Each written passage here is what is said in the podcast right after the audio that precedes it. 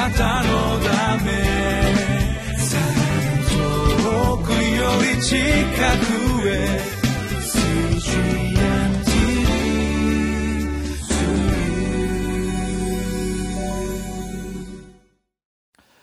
こんにちは。リビングライフの時間です。私は日本キリスト教団大阪のぞみ教会の牧師の石井和則と申します。よろしくお願いいたします。今日の聖書箇所はコロサイ人への手紙一章一節から十四節です。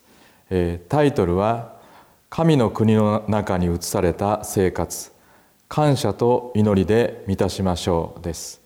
今日も神様がくださった御言葉を共に味わい黙想してまいりましょう。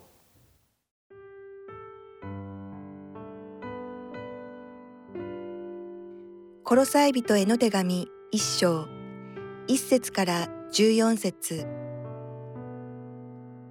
神の御心によるキリストイエスの使徒パウロおよび兄弟テモテからコロサイにいる生徒たちでキリストにある忠実な兄弟たちへどうか私たちの父なる神から恵みと平安があなた方の上にありますように。私たちはいつもあなた方のために祈り私たちの主イエス・キリストの父なる神に感謝していますそれはキリストイエスに対するあなた方の信仰とすべての生徒に対してあなた方が抱いている愛のことを聞いたからです。それらはあなた方のために天に蓄えられてある望みに基づくものです。あなた方はすでにこの望みのことを福音の真理の言葉の中で聞きました。この福音はあなた方が神の恵みを聞き、それを本当に理解した時以来、あなた方の間でも見られる通りの勢いを持って世界中で実を結び広がり続けています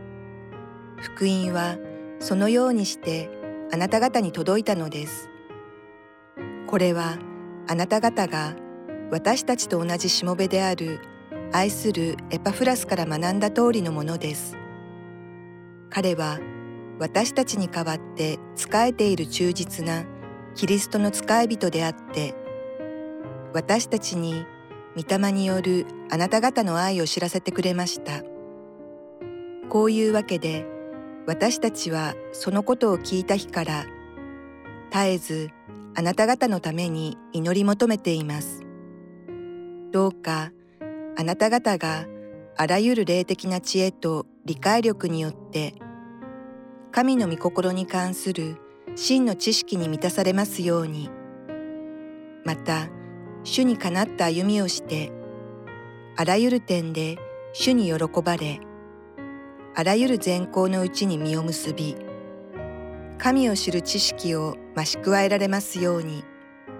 また神の栄光ある権能に従いあらゆる力をもって強くされて忍耐と寛容を尽くしまた光の中にある生徒の相続分に預かる資格を私たちに与えてくださった父なる神に喜びを持って感謝を捧げることができますように。神は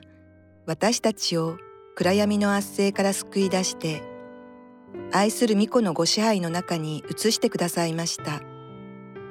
この巫女のうちにあって私たちはあがない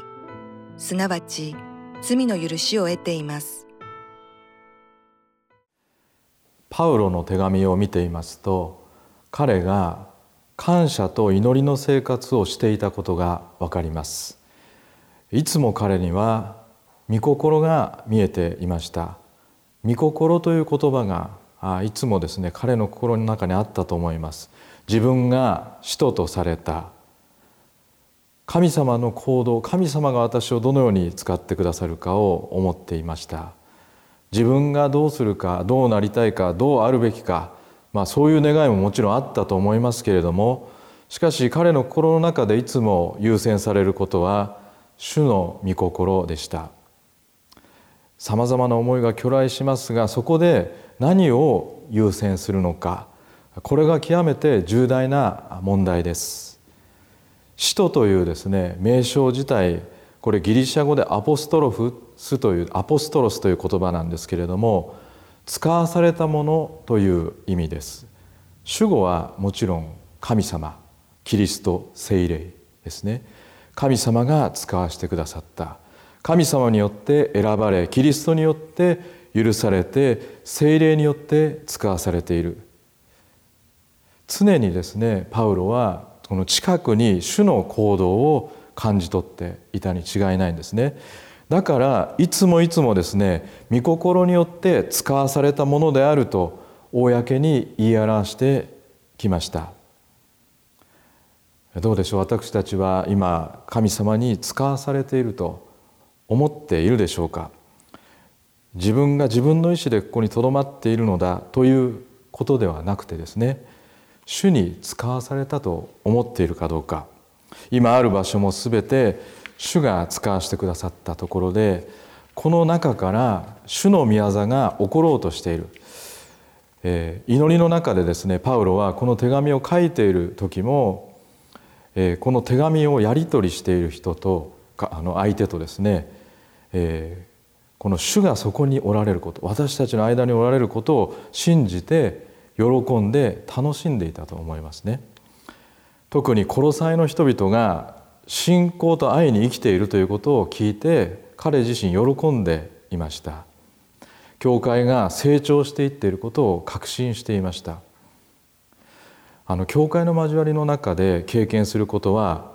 あの祈りの交わりですね。祈りの交わり。この喜び。祈り続けているからこそ経験するこの喜びですね。あの祈っていなかった時には耳に入ってこなかったことが祈っていますとですね次々にこう耳に入ってくるんですね。他人の情報とか聞いても、まあ、あんまりこれ喜びでなかったものが祈り続けていると驚くほど大きな喜びの知らせまさに福音神様がそこにおられたものとしてですね聞こえてきます祈りの交わりの中で愛と信仰に生きていくすると喜びが人々に伝わっていって命が満ちてきて実りが世界中に広がっていきます。今日の「コロサイ人への手紙」の6節ですね一章の6節見てみますと「勢いを持って世界中で実を結び広がり続けています」と記されています。命がどんどん広がっていっています。あの私友人にフィリピンにですねガマリエル・ベルトラン・ジュニア先生という方がおられるんですけれどもその先生の教会のことを覚えていつも私祈っているんですけれども彼らの教会はですねこの1年で礼拝に集まる人々があの倍になりました、えー、純真にですね彼らが信仰を求めてですね祈りによって祈って祈り祈られ御言葉によってその約束が守られて聖書に記されているその通りのことが起こっているっていうことをですね特に若者たちの間で、まあ、彼らがあのガマリエル先生たちが経験しているということを聞いています。あの命がそこにあるとそれが自然と増え広がっていきます。それが主の祝福です。創世記の一章の28節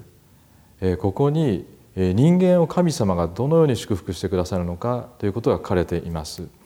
読みます。創世記の一章の28節です。神は彼らを祝福された。神は彼らに仰せられた。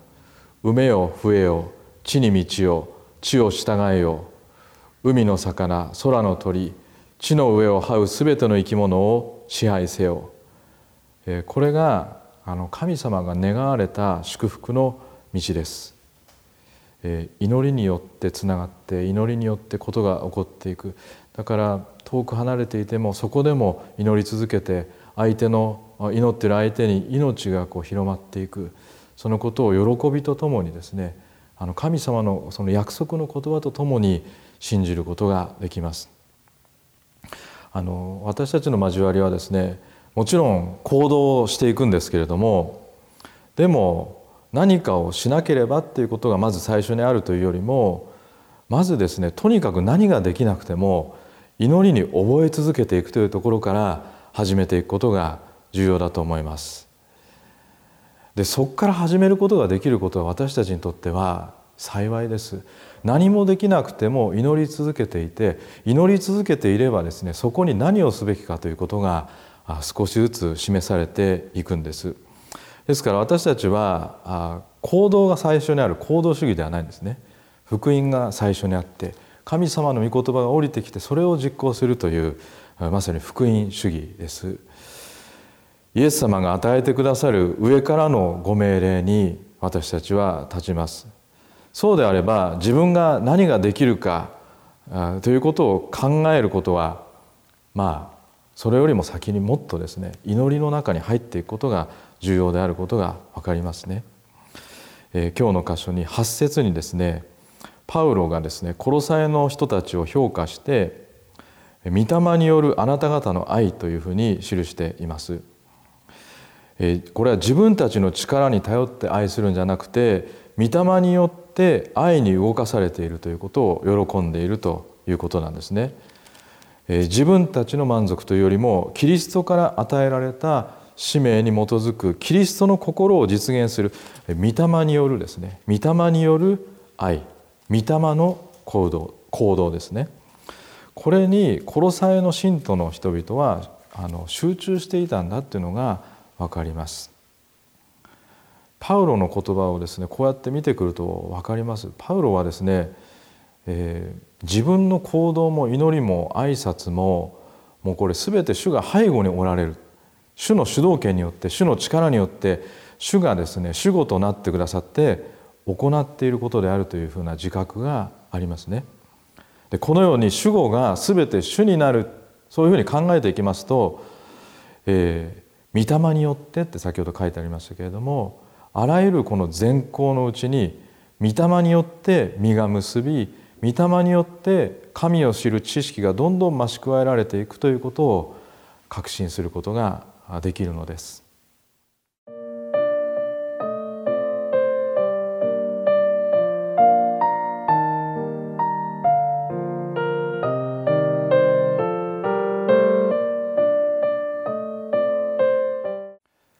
聖書には私たち日本人がこれまで考えてきたような生き方とは全く別の生き方が記されていて驚かされます。パウロを見ていますと分かりますが本当に1から10まで主の導きのうちにあると思っているんですね。主が主導権を握っておられる人生なんです。だから祈りの力を信じることができ,、ま、できるんですね。祈りの交わりが成り立っていると信じることができるんです。祈った相手とつながっていると信じることができるんです。御心であれば必ず1から10まで主が主導権握っておられるわけですから主が行動を起こしてくださって何かしら影響力を示してくださると信じているんですね。だから遠くにいて手紙を書いていて実際の行動は何もできなかったとしてもまるで自分の近くでですねその人を支えているかのようにパウロはいつも喜んで手紙を書いているんですね。こんな楽しい喜びに満ちた人生などないと私は思います。実は全ての人に貢献できるとこれを信じることができる。祈りによってですね。そのためには心の底から主が今もこれからも全て主導権を握っておられると信じていなければならないんです、えー、そうでなければ祈っていくことは難しいと思います。信じて祈りたいと思います。お祈りします。天の父なる神様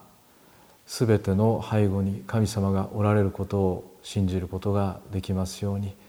どうかこの放送を聞いておられる方の背後に神様がおられることを私は信じますので主をどうぞあなたがお働きください。このお祈りをイエス・キリストのお名前によってお捧げいたします。アーメン。あなたのため遠くより近く